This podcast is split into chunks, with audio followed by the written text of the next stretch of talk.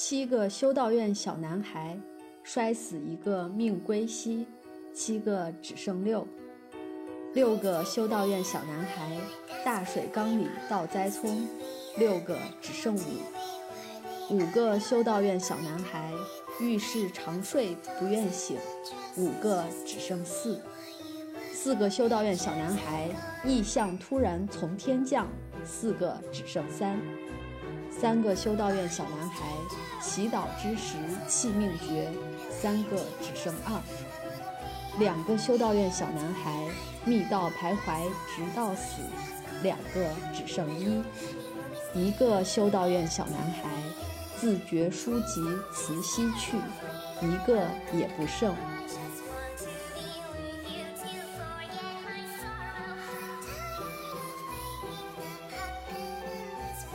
Hello，大家好，我们又来了，我是小五，我是潇潇，我是毛伞。时隔这么长时间，是不是有俩月了？我感觉我们终于迎来了新的一期。为什么我们这一期会隔这么久呢？因为这一期的这本书，我们四个人都不是很想读，都怪 潇潇，对不起大家。因为这本书实在是太难读了，所以我们真的读了很久。包括录这一期的现在，也就只有我跟小五拼着命的读完了。果子呢，就干脆放弃了这一期的录制，他申请缺席，所以今天这一期呢，只有我们三个人。那么，哎，我我先插一下，我虽然只读了百分之八十多，但是我感觉刚刚小五说的那几句诗，已经把我后面没有看的部分全都补全了。我觉得我没有必要把这本书看完了。今天这到底是一本什么书呢？这本书的书名叫做《玫瑰的名字》，它是翁贝托·艾科的一个作品。因为翻译的原因嘛，也有很多人会把它译成《玫瑰之名》啊等等，就是大概就是这么个意思。我必须要先为自己那个啥挽一下尊，就是我为什么会选这本书，我真的不是故意的，就是能选到它也是也是出乎我的意料。是我一直有关注几个博览群书的呃豆瓣的豆友，然后他们会定期。安利一些或者总结一些他们读过的书，然后其中有一个人呢，他推荐了一本翁贝托·艾科的《试刊号》。在此之前，我从来没有听过翁贝托这个人，但我当时就通过他的推荐，我就种草了《试刊号》这本书。但是因为就是种种原因嘛，我就我就一直没有读。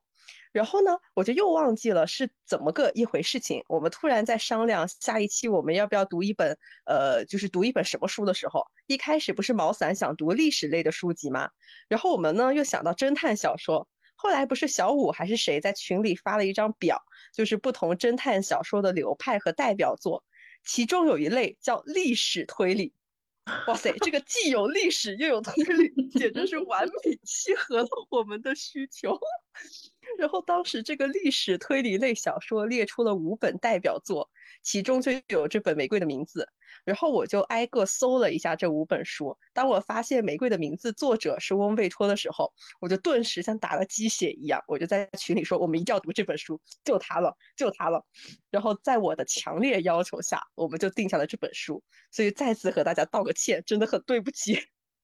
你你潇潇这么一说，我忽然想起来。历史这个主题是我提出来的，呃，那张推理小说流派的图也是我发的，但是我想读的书，历史相关的和推理相关的，完全不是这本书的样子。我们要先总结一下，就是为什么这本书它完全不是我们想象中的这个这个推理小说。我觉得最简单的推理小说，正常来说就是让人从开头开始就一直。抓心挠肝的，让你想要看下去，想要看故事的发展，以及边看边自己想谁是真凶，然后想这个整个的过程推理过程应该是怎样的。这应该是一个侦探小说最基本的东西。但是这本书真的是，嗯，它能够写写一幅壁画，描绘个几百字儿，我也是醉的。这本书它如果描，它只是单看它推理的情节的话，它确实也也挺让人抓耳挠腮的。但是每当你抓耳挠腮，想知道下面怎么发展的时候，他就会插入一大段、大段、大段的这个呃宗教方面的论述啊，或者刚才毛毛伞说的这些呃壁画的描述啊，这种。然后等到等到我终于看到下一个情节的时候，我已经忘记前一个情节发生了什么了。但我觉得这本书的之所以会有这么样的一个风格，是跟温贝托本人有很大的关系的。虽然说，我到现在依然觉得我没有办法跟这本书共情，但是不得不说，翁贝托这个人本身真的是一个很厉害的一个人。我之前在搜他的生平嘛，我就发现他的，因为他出生在意大利，就是这本这个相当于我们在他的很多作品里都能感觉到，因为他有很多对于意大利社会的描写嘛，因为他是一个意大利人。然后他是一九三二年出生，二零一六年才去世的，所以他其实去世也就离我们现在的时间不久。就我在网上现在还能找到很多关于他的访谈啊，或者等等这种音像资料，因为他还是一个比较非常。近代的一个一个作家，呃，我看网上有人把他叫做哲学家、符号学家、历史学家、文学批评家、什么神学家、宗教学家等等，就小说家仿佛是他最不起眼的一个 title。剑桥意大利文学史曾经将他誉为是二十世纪后半期最耀眼的意大利作家，因为他的作品内容非常的广阔。涵盖了他本人在诸多领域，包括刚刚所说的神学、美学、符号学、文学等等所有领域的研究，所以他的作品的内容非常的博学，就整个整个人的基本上没有什么写作的界限感，就可以包罗万象。而且他有一个非常非常大的私人图书馆，大概藏书有三万多册。然后其实《玫瑰的名字》是他的第一本小说嘛，写于他大概是我记得是四十九岁快五十岁的时候，这个年龄其实对于小说家而言算比较晚的一个年龄。但他其实在写小说之前，他就在他二三十岁的时候就已经发表了非常多的比较严肃的那种呃理论性的著作，呃有一些文学著作啊、杂文和随笔。然后他基本上能够保持着每年一本新书。每周更新一篇专栏文章的频率，所以他本身是非常高产的。但如果说到他的写作风格呢，有一个人，我我在网上看到这么一句话，我觉得非常非常符合，就说晦涩，但总能取得成功。哇，当时我就觉得对，说的就是他，就是他，没错了。就这个玫瑰的名字，刚刚我们提到它是一个侦探故事嘛，但是它基本上呃很大的篇幅都是关于神学和符号学的讨论。然后据他自己所说呢，他写这本书的初衷也是因为他是符号学家，所以他想把符号学里面的一些很深邃的论述给展现出来。所以这在当时欧洲的知识分子之间就引起了很大的轰动。据说当时的盛况大概是咖啡馆里人手一本，就有很多读者都觉得这本小说难以看懂，但也不知道是为什么原因，他在当时那个年代就卖出了超过一千万册。就是这是一个非常大的一个成功的一个作品，然后他其后的所有小说呢，也都没有改变这种风格，依旧非常的晦涩难懂，但每一部小说总能引起很大的轰动，甚至《海上钢琴师》的作者，呃，亚历山德罗·巴里科曾经评论《玫瑰的名字》这本书改变了意大利的文学史，就他居然能改变意大利的文学史，我也是震惊了，就这么这样一本书居然能改变意大利的文学史，然后，但我在。深入的看他的一些生平的时候，我就发现这个人其实确实就是他取得这样的成功是有，就也不能说是没有道理的。呃，我看他本来他是在那个都灵大学，他本来是学法律的，因为他父亲想让他学法律，但后来呢，他因为自己个人兴趣的原因，他就放弃了法律，他辍学，然后去改学了中世纪哲学与文学，然后一路读到了博士。博士的相关的研究呢是关于神学的，所以他就他其实的本职是研究这个十四世纪中世纪的这样一种呃宗教和神学方面的研究，然后他此后呢也也就一直从事这方面的那个任教和研究，但是在他大学毕业后，他其实也有一段时间去了呃广播公司工作，就是在新闻传媒界。所以他其实也有一些呃这种新闻传播领域的这样一个任职的经历，包括他也曾经把他这样一些经历和他对新闻媒体的这样一些理论写进了他的另外一本小说里。然后再后来呢，他也就是研究更加的呃多元化，包括他会去研究建筑学，会去研究符号学，就是就是那种我们所说的。建筑怎么样体现一些呃象征性的符号元素、神学元素等等的一些研究，包括他还有其他的呃对诗歌的研究，还有等等，就他整个人非常的，我都不知道他哪来的时间，他可以在每一个领域都研究的非常深入，他仿佛每一个小说和作品都像一本博士论文一样，就是很有论据。然后他会把他的出处、来源等等都融会贯通在这个小说情节里面。就虽然说晦涩，但是真的不能否认这个小说很厉害。我们要先来给大家简单介绍一下这本小说究竟在讲一个什么样的故事。那我先来呃介绍一下这本书的这个简单的这个推理情节吧。因为前面呃一开始的话，我们讲了那个。自己创作了一个这个七个修道院小男孩的这个故事，也是呃仿照那个阿加莎无人生还里面十个印第安小男孩的这个模式，然后基本上也是有一个呃圣方济呃方济各修士威廉，然后带着他的小徒弟，然后两个人去了一个修道院，然后修道院呢第一天，然后就发现了一个修道士就摔死在了一个血液里面，就。呃，不知道是不是从这个高楼上掉了下来，然后就摔到了一片像沙滩一样的东西，然后同时呢又下了雪，下了冰雹，然后就在这么个雪夜，然后就倒栽葱一般的，然后就跌落在了这个沙滩上，然后也不知道是谁杀死了他，然后呢他们就开始调查，就发现这个修道院有很多谜团，然后比如说有这个非常神秘的，大家都不能靠近的，有这么一个藏书阁。同时呢，在这个调查过程中呢，又有人陆续的死掉。那第二天呢，就有一个翻译，翻译这个人呢，他就倒栽葱被放在了一个猪血缸里面。第三天死掉的这个人呢，其实是那个图书管理员助理，呃，这个人呢就死在了浴缸里面。然后这个人呢，好像也是跟第一个死掉的人是不是有那个有这个性行为、性性伴侣的这个，对吧？然后，然后呢？这个后来呢？死的第四天呢？然后他们那个药剂师，因为他们在前面的调查中就发现，哎，他们的好像手指上都有一些黑色的痕迹，然后舌头都是发黑的。他们就判断，就就联想到这个药剂师说，你这里有这么多的呃草药啊，然后也有毒药啊，那会不会把线索就引到了这个人身上？然后结果呢？第四天，这个药剂师也死掉了，他在自己的药剂室被一个人。被不知道谁用这个浑天仪就给砸死了，死在了他的这个工作岗位上。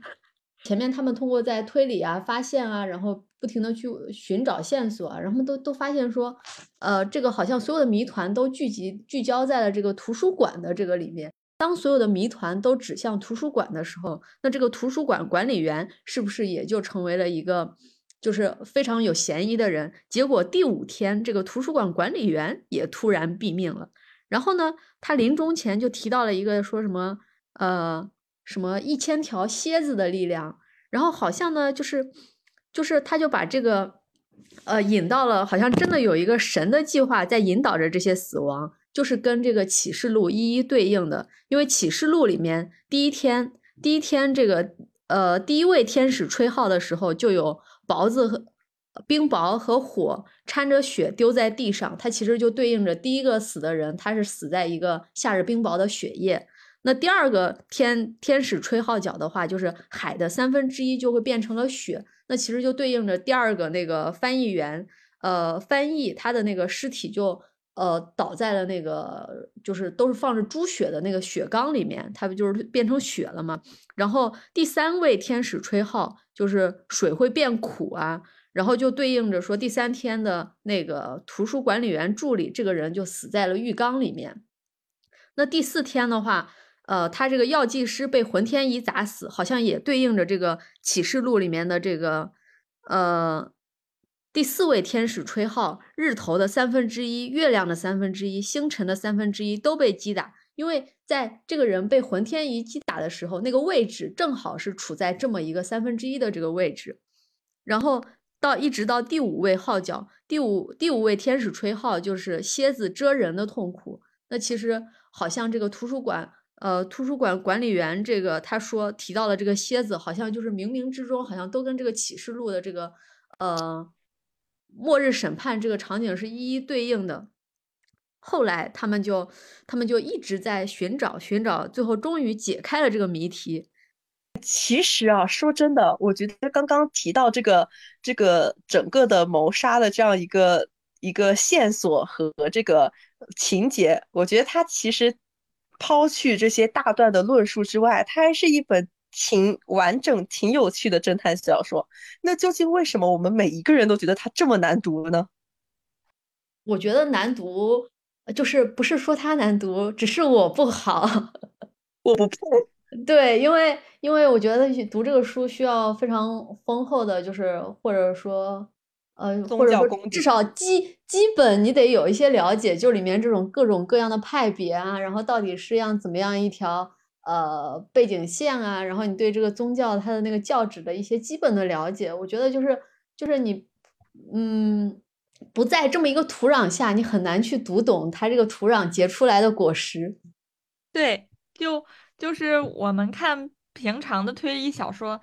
它会比较贴近现实，就是你可以跟凶手或者是跟案件当中的人有共情，就是你你能够理解为什么要这样做，或者你甚至可以做出一些推断。但是这里面很多，尤其是作为修道院的僧侣这么一个身份，首先我们对这个身份就没有那么的了解，然后他们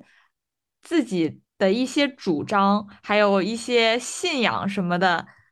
也不是特别好理解，就是就是，尤其是你讲完这本，就是因为一本书而杀人的这个问题，就是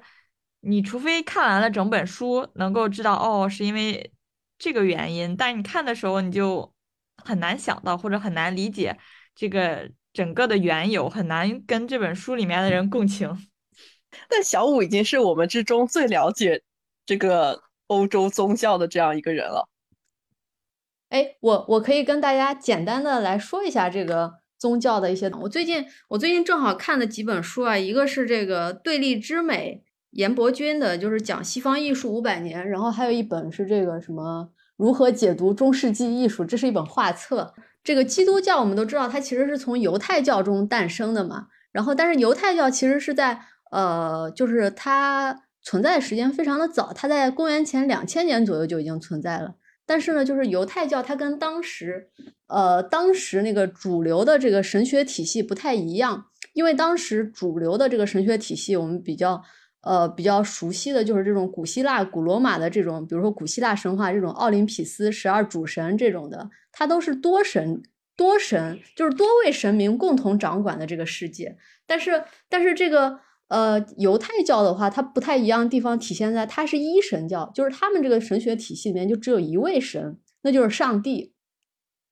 那所以说，对于这种多神体系来说，那反正世界上本来就有这么多神，你多一个少一个无所谓的，不那么要紧。但是一神体系就不一样，就是说我这个天下只有一个主宰，那所以说，那相当于你别的你你认为，呃，你别的这个教认为，呃，这个天下有这么多个神。那你从本质上，你你你就是不正确的。所以说，他们这种一神教的话，就会更具有一些攻击性和排他性。比较典型的例子就是我们中世纪的时候，他们发起了十字军东征。这种背后的根源，其实就是这种一神体系的排他性的这么一个原因导致的。刚才前面说的是犹太教嘛？犹太教因为因为这个犹太教比较小众。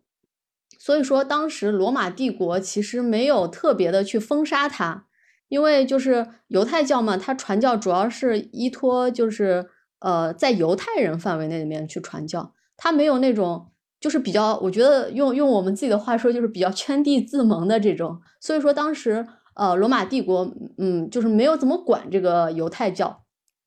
但是呢，后来这个犹太人就出现了一名犹太人，犹太人就建立了这个基督教。基督教的这个犹太人呢，其实就是耶稣。耶稣是什么时候诞生的？你们知道吗？这现在说的话，我们可能说不出来。但实际上，我们每个人都可以脱口而出的这么一个时时时间，因为公元零年。对，因为如今我们的公元纪年法就是按照他的诞生之年作为开始的。这个基督教它的这个指导思想，主要就是来自我们比较熟悉的圣经。那圣经它其实分为旧约和新约。旧约其实就是犹太教的圣经，也被叫做这个希伯来圣经。旧约讲的是什么东西呢？旧约讲的是耶稣诞生之前的事情，比如说我们比较熟悉的这种什么创世纪啊、亚当夏娃啊、诺亚方舟啊这种东西，都是在旧约里面的。那新约讲的就是耶稣诞生以后的事情，它是由耶稣的追随者们来写的。比如说这个四大福音书啊，然后启我们今天那个文里面有的这个启示录啊，预言是世界最终会破灭，接受末日审判，这种这种都是新约里面的。但是你说那个旧约其实是犹太教的圣经，就是希伯来圣经。那新约，那就是说他还要去讲旧约，他又不能抛开旧约不说。它又要体现这种传承性，那所以说基督教就有一个关于这个圣经两部圣经的这个研究，有一个理论叫做预表，预言的预，表示的表，就有这么一个概念，就是他们把这个希伯来圣经里面的故事，呃，就是解读为呃去服务基督徒的一些特定目的。就是当时有一个非常有影响力的神学家，就是公元三百多年、三四百年的这个时候。有一个神学家叫做圣奥古斯丁，他就阐述了这么一个预表的概念，就是说新约隐藏在旧约之中，旧约由新约来阐明。如此一来，他就是强调了这个新约，我不是凭空出生的，我这个新约和旧约是有一致性的。但是，只是从基督教的这个视角来出发的话，就是这种做法本质上是削弱了希伯来圣经的影响。我来举个例子吧，我也看到一个非常有意思的例子。就是说，美国大都会博物馆里面有一个中世纪的一个袖珍的圣龛，然后它是有一个三连符组成的。那中间中间它这个版呢，画的就是这个耶稣受难，就是讲的是新约的故事。然后旁边左右两侧呢，它都是讲的是旧约的故事，都是来源于希伯来圣经的。但是呢，它就是呃，就是用。希伯来圣经，然后来讲述新约的故事，它是怎么讲述的呢？它左边的一个场景叫做亚伯拉罕的献祭，这个故事讲的就是说，当时上帝让亚伯拉罕这个人把自己的儿子以撒献祭。他他把这个放到左边呢，是为了说明什么呢？你说就是说明，你看这个亚伯拉罕把自己的儿子献祭了，那中间这个耶稣在十字架上呢，就是上帝也把自己的儿子。在十字架上献祭了一样，就是他用这个，就相当于说这个事情已经预言了，就是上帝要把自己的儿子耶稣献祭到这个十字架上这么一件故事。右边的一幅图是这个摩西与铜蛇的故事。摩西，然后这个讲的是什么呢？这个故事原本讲的就是说，嗯，在沙漠中流浪的以色列人，然后他们就向上帝和摩西抱怨，然后就把上帝惹惹得不高兴了，然后上帝就派出了火蛇去咬他们。然后这个受到惩罚的以色列人呢，就非常的后悔，然后就请求摩西，就是代表他们向上帝去祷告嘛，宽恕他们。然后上帝就指示摩西创造了一条，造了一条青铜的蛇，然后把这个青铜蛇放在一个很高的一个杆杆上面，然后把蛇挂在那个杆上面。这样子的话，就是所有被这个火蛇咬伤的人看到这条蛇，就可以通过看到这条蛇来获救。那然后根据这个约翰福音呢，就是耶稣就引用这个故事来表示什么呢？就来预表他被钉在十字架，相当于说是耶稣被钉到十字架，也是一个很高的一个十字架。然后这样一来，周围的人，所有看到耶稣的这个被钉在十字架的耶稣的这些人呢，相当于他们的罪过，他们的这些呃苦难什么，也是就被宽恕了，相当于耶稣是代世人遭受了惩罚这么一个故事。前面也说了，这个基督教跟犹太教不是不太一样嘛？犹太教是圈地自萌，然后基督教就是特别，就是喜欢到处传教，说要把上帝的 信仰传遍全世界，要把路人感感化为信徒。我感觉就像是那个，像是你这个喜欢某个明星，然后你就要要拉别人来入粉。我觉得很神奇的是，国外国外的社会里面，宗教占的，就是。呃，重要性真的就是存在感好强啊！这就是中中世纪的时候确实是很强，到后面的话，逐渐其实是就走向这种呃精神、精神、精神上面的这种东西就没有那么强了。但是中世纪就是因为中世纪它的教权甚至是凌驾在王权之上的，就是他的教皇是可以去管理他教区下面的这些皇帝的。哦，对，然后看他们因为一些。那个宗教观念的不同造成的那种流血和杀戮都特别多，而且很残忍。对，然后，然后不是因为基督教它不是就是要传教嘛，然后他信徒就会越来越多。然后当时呢，这个罗马帝国就你人越来越多了，那就不能坐视不管了呀。然后他们就对基督教进行了进行了非常严厉的打压，然后最后就导致耶稣就被钉死在了十字架上面。就是在这个时候，那个在罗马来，在罗马帝国，这个基督教还是异教的。然后呢，峰回路转，公元三百一十三年，就是耶稣这个时候已经诞生了三百多年了。然后这个当时呢，有一个就是我们都知道君士坦丁大帝。他不是统一了那个罗马帝国嘛，然后他就颁布了一个米兰敕令，他就使得说从此以后在罗马帝国就是你传播基督教、你传教啊什么就完全合法了，就是不把它再定义为异教了。然后呢，到了这个公元三九二年，然后当时的罗马皇帝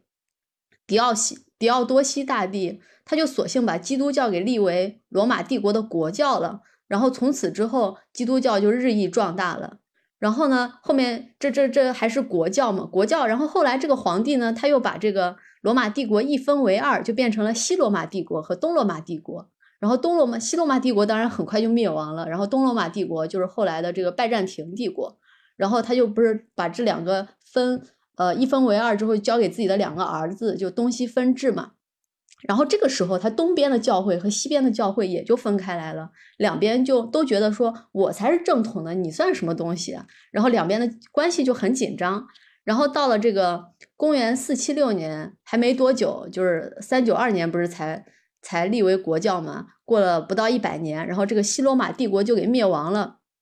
但是呢，这个入侵的日耳曼人，当时那些在罗马人看来都是北方蛮族，他们也皈依了基督教了。无这个基督教的这个感化力实在是太强了，这些蛮人蛮族也皈依了基督教，然后就成了基督徒。但是呢，这个你想，他们如果皈依了基督教，相当于西边的西罗马帝国原本的这个教会，相当于都是被蛮族这些人侵占了。侵占了之后呢，那东边的教会就更不更觉得说你这边都是蛮族，你他更不会承认你这边的领导地位了。所以双方就一直非常的僵持，僵持到了这个。呃，一零五三年，这个时候就迎迎来了一场非常大的爆发，后来就引发了这个东东西教会的大分裂。就是在此之前的话，它两边不是教会使用语言也不太一样，西边用的是拉丁语，然后东边用的是希腊语。但是其实最开始，它那个希伯来圣经一开始好像也是用这个，嗯。其实就是希腊语，其实是比较正统的这个。然后呢，虽然这个两边的传教的语言不太一样，但是两边的教会在对方的领地上都是互相有渗透的。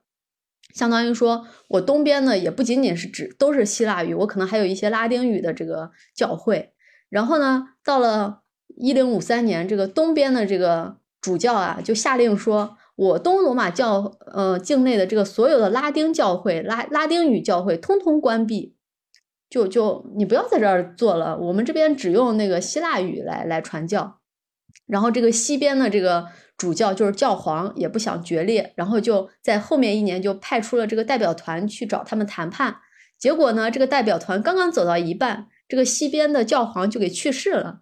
然后呢，这个代表团的合法性就受到了质疑，说。你是上一任教皇，你这个教皇都死了，你派的来的使团，你能代表这个西边的教会来和谈吗？然后就受受到了质疑，然后双方就都不愿意妥协让步。然后据说呢，就是当时的这个代表团使者也是脾气非常暴躁的，然后直接把教皇的绝罚令往圣索菲亚大教堂一扔，然后就给跑了。就是受到绝罚的人，相当于就是被整个基督教社会拉入了黑名单。一般这种的话，其实是。呃，皇就是主教皇来限制君主的权利，一般他们会往君主身上去用。就比如说当年这个亨利二世，英国的亨利二世就被这个罗马的教皇就开除教籍了。然后结果最后虽然最后还是回到了这个呃天主教的怀抱啊，但是就是就是教皇是可以开绝罚令的，就把你踢出这个基督教的这个教籍。然后呢，他把这个绝罚令往这边东边一扔的话，那相当于说，你东边的人已经被我西边的这个教会全部开除出开出这个基督教的这个教籍了。那东边的这个皇帝，这个这个主主教也非常生气，说你要开除我，我还没开除你呢。然后他也开了一张绝罚令，相当于就是两边都把对方的这个基督徒都给开除教籍了。然后两边都觉得对方是异教徒。原本的基督教教会就在这个时候，它就分裂成了东边的和西边的，西边的就是天主教，东边的就是东正教。所以他们是就是非此即彼的关系，没有一个中立的派别，是吗？呃，就是后面还有另外一个派别，后面就是马上快到就是十五世纪的时候，不是就呃。就讲呃，十六世纪的时候不是就讲到那个宗教改革了嘛？然后宗教改革，然后又产生了新教，就基本上这三大派别就是基督教的这个主要的派别了。然后这个天主教跟东正教不是就互相看不顺眼吗？然后就是从一零五四年，然后两两边分手了，一直等到了二零一六年，过了足足一千年，然后两边的教就是两边的这个头头，然后才选了一个中立的地点。在古巴的哈瓦那，然后进行了一次会晤，一千年来以以来的第一次会晤，就分的特别的彻底。在翁贝托逝世的这一年，然然后刚刚潇潇说那个别的派别就是新教，我觉得这个可能跟那个我们这本书的这个呃时代背景会比较比较那个相近，因为就是呃它主要是在十五、十六世纪这个时候，我们这本书十四世纪。可能还没有那么，当然也很黑暗啊。就是在这个时间段，天主教对欧洲的统治力，尤其是西欧这边统治力非常的强。它就是不仅仅支配人民的精神世界，还管理世俗世界，而且就是教廷里面的腐败啊什么也达到了前所未有的程度。比较典型的一点就是，他们如果教廷没有钱了怎么办？他们就向自己的信徒去兜售赎罪券，大量的发赎罪券，逐渐就引起了信徒的不满。然后到一五一七年，然后马丁路德就是一个德德国人，就发起了一场宗教改革。他的核心主张就是说，人只要从信仰上帝、信仰耶稣的那一刻起，他就已经成为基督徒了，就死后就可以去上天堂，没有必要去服侍这种呃穷奢极欲的教廷。就就举个简单的例子，就比如说他的主张是什么呢？就是说我，比如说进到一个游乐园去玩。我只要买了这个游乐园大门票，就比如去迪士尼啊，买了这个门票，这个门票是什么呢？实际上就是说我信仰上帝、信仰耶稣的这一刻起，我就有了这个门票了，我就可以进去玩了。那你天主教，你你让我进去了之后，你还得让我坐个过山车，还得交钱，坐个坐个这个呃什么激流勇进，还得交钱。你你这种做法就是不对的。我只要买个大门票，我只要信仰了耶稣，我里面就不应该再花钱了。我没必要就是给你去花钱，对不对？然后，然后他相当于实际上就是反对以这个天主教教皇为首的这么一个神权阶级的领导。从这个宗教改革，这次宗教改革从天天主派中分离出来的教派就是新教。然后他就新教，他就是没有一个中央集权的一个等级制度，也没有神父，也只有牧师。牧师的工作主要就是传，就是布道，就是传教，就是不包括说什么，不包括像天主教那样说，你呃普通的信徒你没有办法跟上帝直接交流，你必须要通过这种神父啊这种的神职人员，你。给我跟我交流，你向我告解，然后我代表上帝来原谅你，然后我再代表代替你去向上帝告解，就是有这么一个中间商赚差价的环节。然后在新教里面就没有这个环节了。后面其实我还写了一点这个关于关于他们这个不可拜偶像的这个这个区别。不可拜偶像。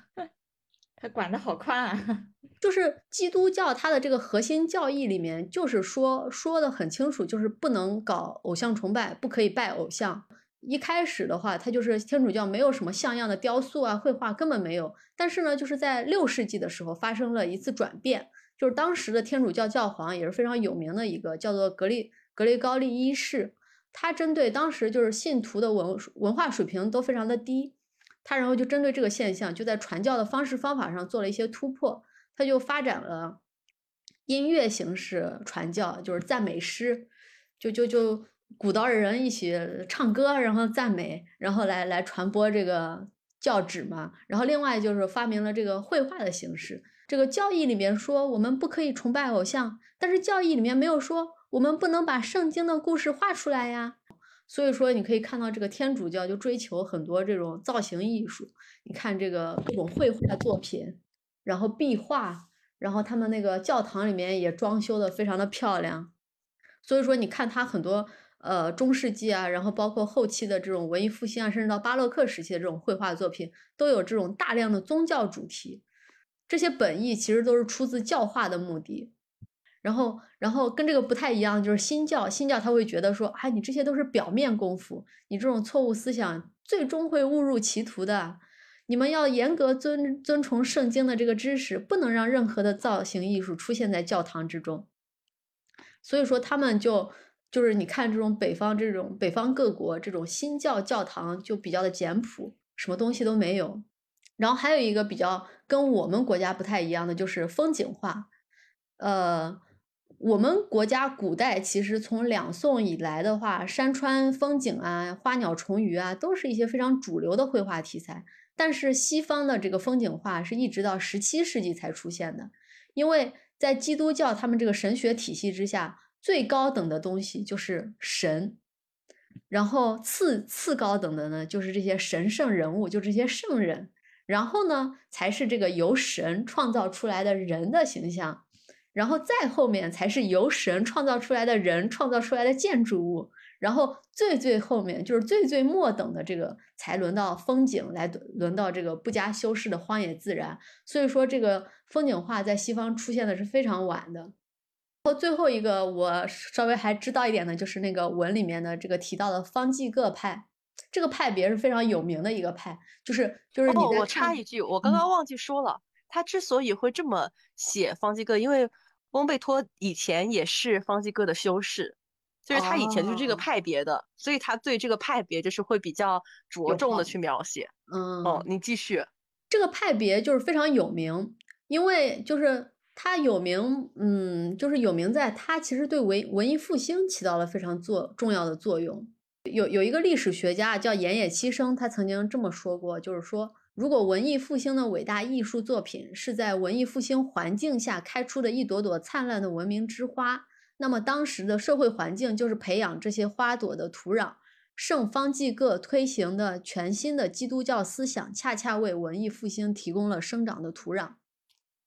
那就就就你就是这个地位很高的，对吧？你说圣方济各他就能为文艺复兴提供了生长土壤。然后这个圣方济各啊，他这个人呢，就是一般。一般你说这个里面有一些，就是我们能看到基督教里面有很多圣人，一个人能被封圣，他是需要，就是要要很厉害的人才能被封圣的。包括你这个在你生活的这个时期内，一定要有神迹发生才能封圣。就圣方济各去世两年，然后就被封圣了。那跟这个对比，比如说像这种圣女贞德，她一直要经过了两百多年才被封圣。就所以说，说明这个圣方济各是一个非常厉害的人。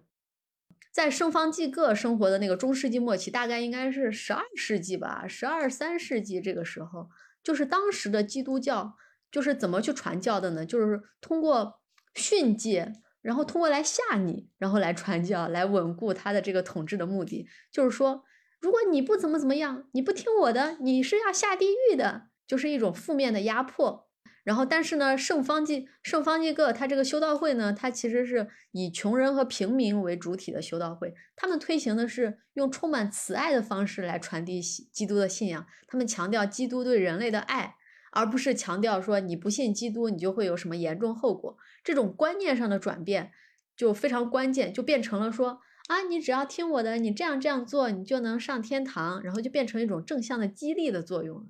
然后这个就是方济各修道会的一个一个一个一个情况，那就以防有哪位听众想不开，非想去读一读这本《玫瑰的名字》，但愿刚刚小五的介绍可以给大家那么些微的帮助。哎，那话说回来嘛，这本小说虽然说很难读。那你们有没有觉得有哪些地方是给你们印象比较深刻，让你们觉得有趣，或者是这本书比较值得被呃赞扬的地方呢？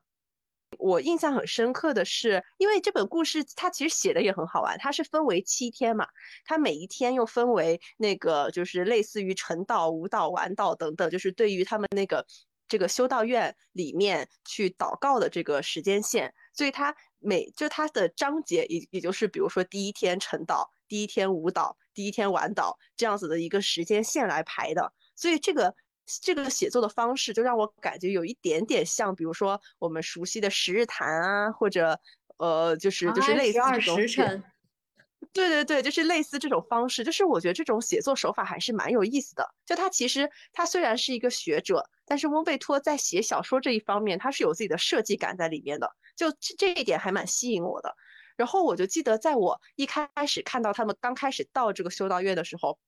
第一页就是他们对这个修道院的描写，我当时就觉得这个对这个修道院建筑的描写，就刹那间的戳到了我的心里，因为。就最开始也介绍过嘛，就是翁贝托他也曾经在那个学校里面教授过这个建筑学的课程，当时他就是把这个建筑学和符号学融合在一起。然后我就记得当时他描写他们第一次见到这个修道院，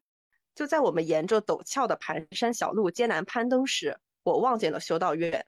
我感到惊奇，不是因为修道院四周的围墙，那围墙与我在基督教世界许多修道院常见的别无二致。而是那座后来我得知名为楼堡的庞大建筑。那是一座八角形的建筑物，从远处望去呈四方形。它完美的表达了上帝之城的固若金汤，难以攻克。它的南围墙屹立在修道院所在的高台平地上，而北边的围墙却像是从山崖的峭壁上拔地而起，高高耸立，俯瞰着万丈深谷。从悬崖下面的某处向上望去。俊俏的山崖仿佛直刺苍穹，其色彩和材质与楼堡浑然一体。从某一角度看去，仿佛是楼堡的要塞和堡垒。那乃是深谙天地的建筑大师之杰作。三排楼窗告知人们，楼堡的建筑是以三重的模式逐次增高的。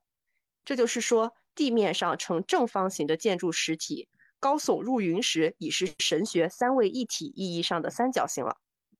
更总近些，我们发现这幢四方形楼堡的每一个角各有一个七角形的角楼，从外面可以看到其中的五面，也就是说，整个大八角形楼堡的四个侧面又增添了四座小的七角楼，而从外面看过去却是四座五角楼。没有谁看不出这巧妙的和谐中蕴含着神圣的数字组合，每一个数目都揭示着一种极其细微的神圣的意义。数目八。蕴含着每个四方形的完美之数。数目四是四部福音书之数，数目五是世界五大地狱之数，数目七代表神灵的七种礼数。在我看来，无论楼堡的庞大实体还是外形，都像是后来我在意大利半岛的南部见到过的乌尔西诺城堡或是蒙特堡。但由于此处地势险要，它就显得更加阴森可怖。令渐行渐近的旅行者不由得心生恐惧。不过幸好那是一个天气晴朗的冬日清晨，所以那建筑物不像我在风雨大作的时日里看到的那样可怕。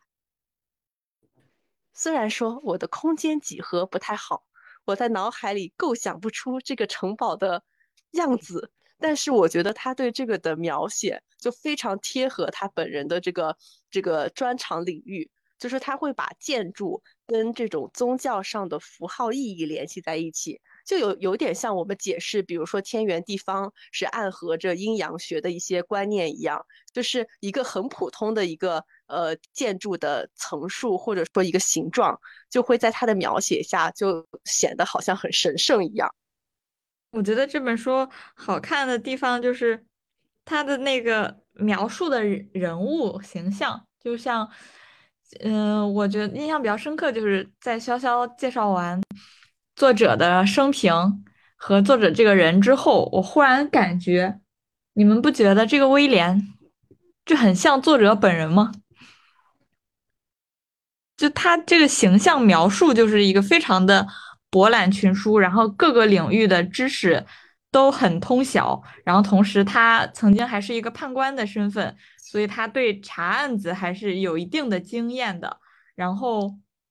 就就这么一个形象，然后对于宗教也有一也有自己的主张和见解。就然后我看完听完逍遥介绍，我就觉得这个人就跟这个主角非常的像。然后这本书里面描述到威廉和这个他的这个小徒弟的之间的一些互动也非常有意思，就就给我一种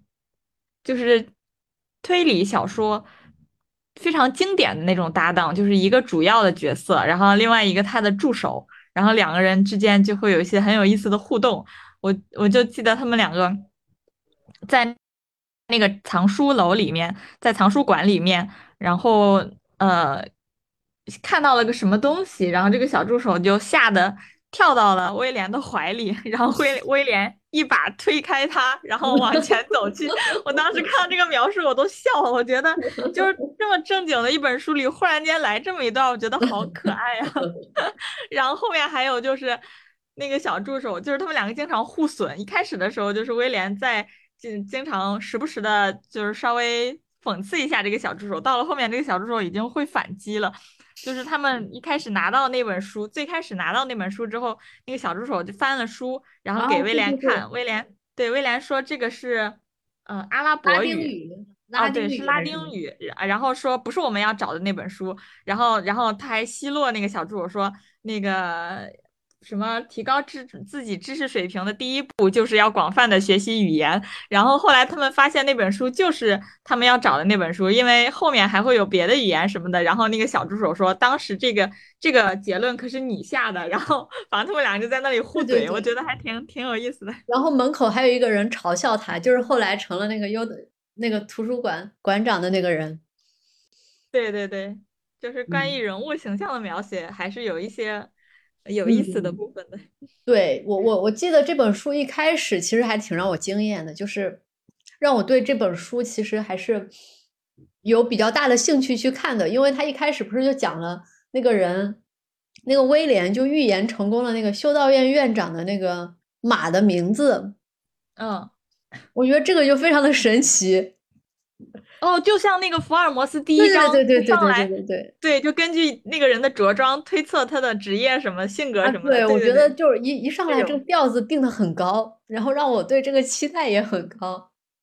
我感觉威廉这个人就是他知道很多事情，然后他对于不管是这种各各派的这些看法什么，都会批判着去看，他不会就是完全认同一些人的道理。然后也不会认同，就是他的这个派别原本就固定下来的这些教义也不会认可。然后他就是带着一个审视的这么一个这个这个眼镜，然后去看待这些所有的人，但看待所有的事情。他其实也和翁贝托他个人的那个研究方向有关系，因为呃，就是刚刚提到他研究中世纪嘛，但是其实很多人就是在。呃，他那个年代，其实很多人提到十四世纪，呃，就这个这个神学或者宗教方面，大家是比较，嗯，包括会和后面的文艺复兴相结合起来看。但是翁贝托本人，他对于十四世纪当时的这样一种呃宗教的现实是持非常悲观的态度的，就是他在他的呃。在他的相当于这个体系里，就十四世纪的这样一个宗教已经发展到了一个非常的阴暗，然后包括这本书里也会有很多就关于这个，就其实这个修士在当时他们那个呃地方是非常富有的，相当于地位很高的，但是有很多嗯比较贫贱的这样一些穷人，他甚至需要就是被这些修士侮辱来换取一些食物。就是这会形成一个比较鲜明的反差，就他们这个奢靡的生活和他们没有道德感的这样一种做法，然后包括这样一种呃阴暗啊、自私啊，还有等等，就是名义上修饰，但其实做的那些行为就真的和这个他们的信仰背道而驰这样一种，所以这这这就是嗯翁贝托本人对于当时这个十四世纪时代的这样一种看法。所以他不止这本书，他的所有作品里提到当时那个社会都是一个非常负面的这样一个态度，就会有一种揭发性的感觉。然后包括他的，他其实这本书一开始想起的名字就想叫《修道院谋杀案》，就类似这种。后来是被那个编辑给否否决了。最后取这个玫瑰的名字，是因为他既不想用一个非常明白的这样一个一个一个。标题，然后但又想有一些象征意义，所以他就和那个这本整本书的最后一句话嘛：“昔日玫瑰以其名流芳，今人所持为玫瑰之名。”就也有有很多人在猜，就这句话里面的玫瑰到底是代指一个什么样的象征？他是想说今天的玫瑰已经不是当年的玫瑰了。嗯。我看到很多，其实网上有很多文章，它是分析就这句话的，就是在讲温贝托这本书，它到底这个玫瑰是代表着一个什么样的呃象征一个什么样的意义。就是如果单看这句话的话，我们会觉得就是可能大家现在去，比如说去推崇玫瑰，或者说去追捧一些玫瑰，是因为呃玫瑰这个名字。但是最初玫瑰到底是怎么样的一个形态？它为什么会流芳？为什么会有这些香气？就大家其实现在不关心了，就大家在意的只是玫瑰这个名字这个东西。但是对于它以前的这种来源和它的那个前因后果和背景，大家都觉得就是不重要了，就是没有人会去探究。我觉得一定程度上是，他可能想表达这个宗教的意思。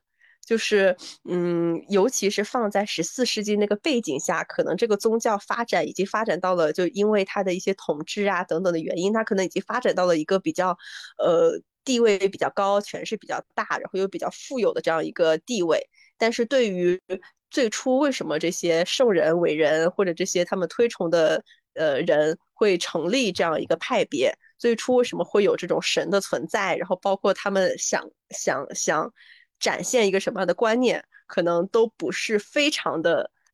就是就是大家不是非常的在意，它可能更成为了一种工具。那些教义什么，最初到底是为为了追求什么，为了体现什么？现在大家都不清楚，只知道用这个去约束别人，去扩大自己的权利。剪的时候要不要把这个优点挪到前面去？没有，这本书总体而言还是一本好书的，但是真的不要轻易的去读它。翁贝托虽然很难读嘛，但是确实他这个在文学史上的地位实在是太高了。就是他二零一六年去世的时候，有很多人为他写了悼词或者一些挽词，然后都把他推崇到一个就是欧洲知识分子里一个非常拔高的一个地位。所以，虽然说这本书，我觉得我非常的难以读完，以我的速度，我都读了两个月，但是我还是忍着痛去读了他的其他两部。就是天呐，我去！先不管翁贝托的这个写作风格和这个长篇论述啊，我先和你们简述这两本书的故事。其实你们会发现，翁贝托他的这个写作的这个灵感和设计真的是很，就是很巧妙。我先我先我先举两个例子，就是先给你们简单的介绍一下这个情节。第一本书叫《布拉格公墓》，它是这样个故事，就是有一个男主人公，他有一天一觉醒来，就发现，哎，我怎么自己卧室里的衣帽架上多了一件外套？那件外套看起来像是一个神父的教袍，旁边还有一顶假发，他就觉得很奇怪，就是我明明没有这些衣服和。假发嘛，为什么他会出现在我的卧室里？然后他就他就觉得很奇怪，他就在想为什么会出现在我的房间。然后他就出门溜达了一圈，回家的时候呢，他就发现他的书房里有一道暗门，他就打开那个门呢，就发现那个门是通向一个走廊。然后他就顺着这个走廊走到了尽头的另外一个房间，推开门，发现这是一个别人的房间，但是在他家，就是在他家的一个暗门里通向了一个房间。这个房间的摆设，还有包括一些布局，明显是一个神父的房间，所以他就觉得很奇怪，就是为什么他家里会有另外一个人的房间，然后他完全不知道这个事情，也不知道这个神父的存在，而且那个神父的衣服会突然跑到他的卧室里，然后他就开始看那个神父桌上的一些什么信件啊、笔记啊、日记啊之类的，后来呢，他就开始和那个神父，呃，通过日记或者书信通信。就是他们从来没有见过面，所以是就是一个相当于以留言的形式，就是互相的那个那个那个那个说说今天发生的事情嘛。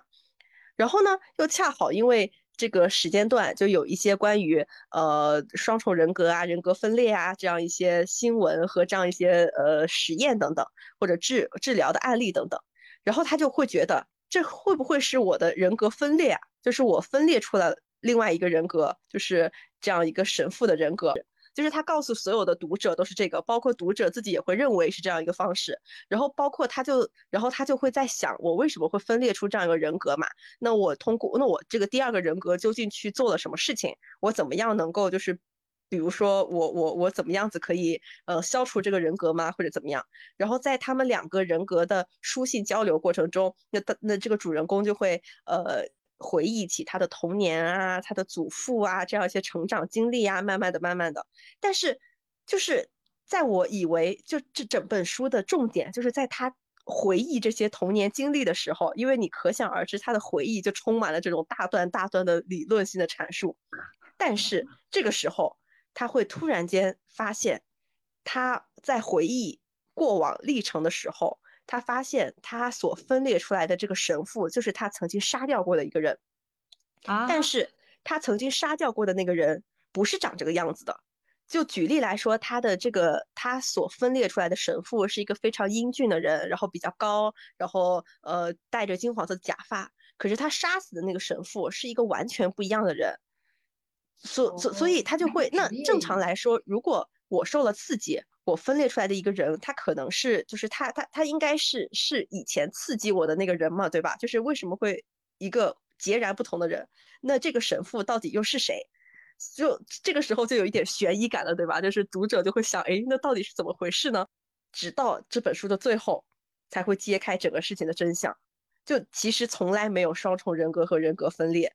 他和神父就是两个人，就是这个设计的巧妙就在于他。从一开始就给你灌输了一个人格分裂的这样一个印象，可是看到最后你会发现，这个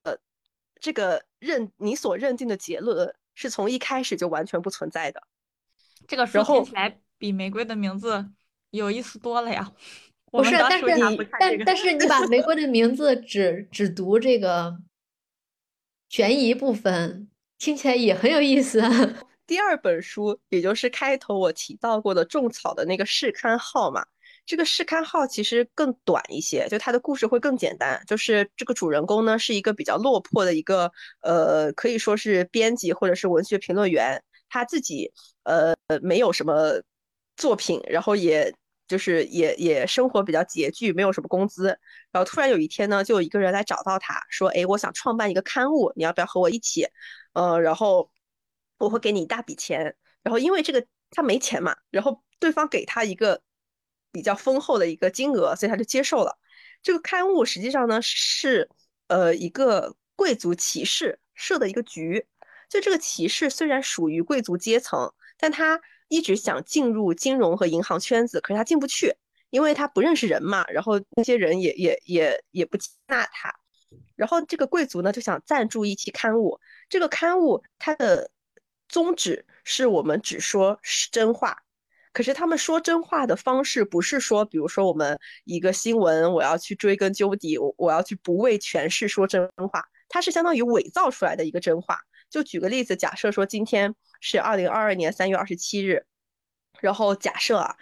二零二一年十一月一号发生了一起大爆炸，然后这个大爆炸可能震惊了全国，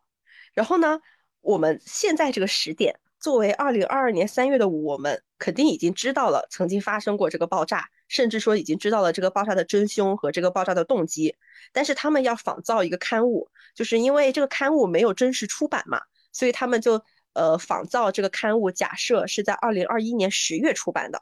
然后他们就通过当时的一些呃线索和一些细枝末节的采访啊，或者等等的这样一个一个东西，去预言十一月会有一起大爆炸。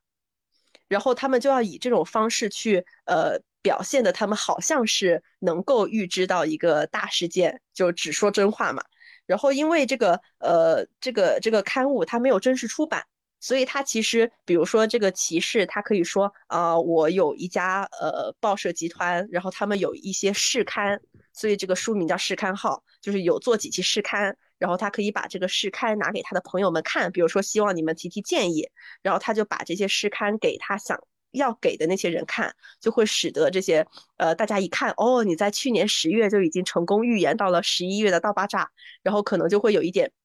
就是威慑力，每个人心中都有一点秘密或者什么就是东西嘛，所以他们可能就会有一点感受到了呃威慑，就会想要去拉拢这个骑士，然后这个骑士就能够如愿以偿的进入他想进入的这些呃金融和银行圈子，比如说有人可能会给他一些银行股份啊等等，就这是这个骑士的目的，所以这这就是他们当时这个刊物的呃目的，然后他们为了创办这个刊物，就引就是聘请了一帮。编辑团体，但是这个团体里面除了这个主人公和这个一开始找到他的这个主管以外，其他所有人是不知道他们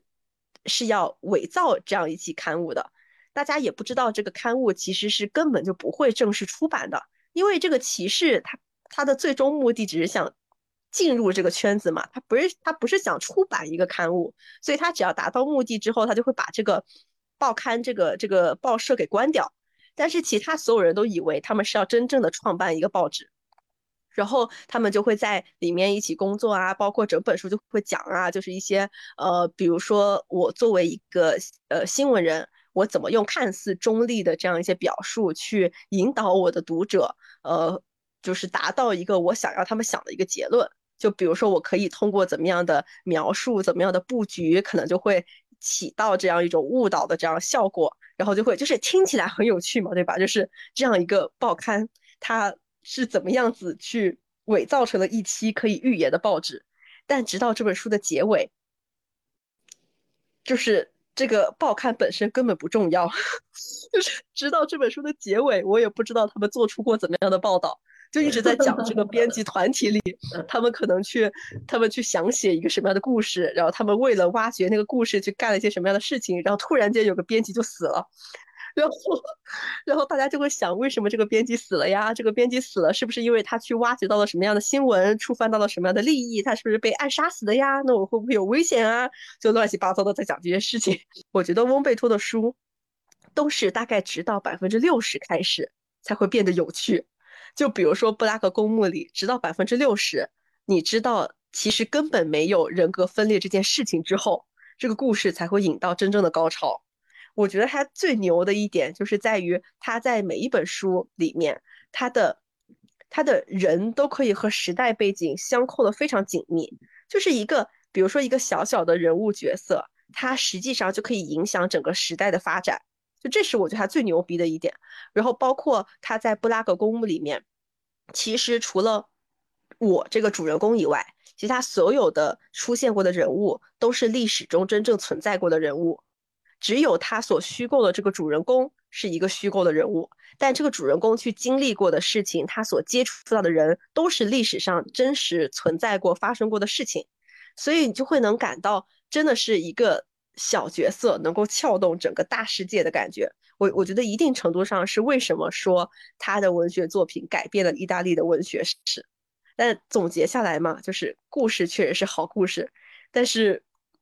读起来真的是太费劲了，就大家真的还是不要轻易的开始读温贝托，可能会怀疑人生。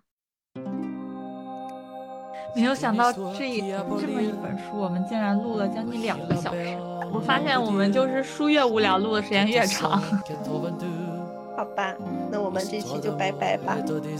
嗯。今天就聊到这，下下一期读什么来着？再说吧，希望我们能选择一本比较纯粹的，对的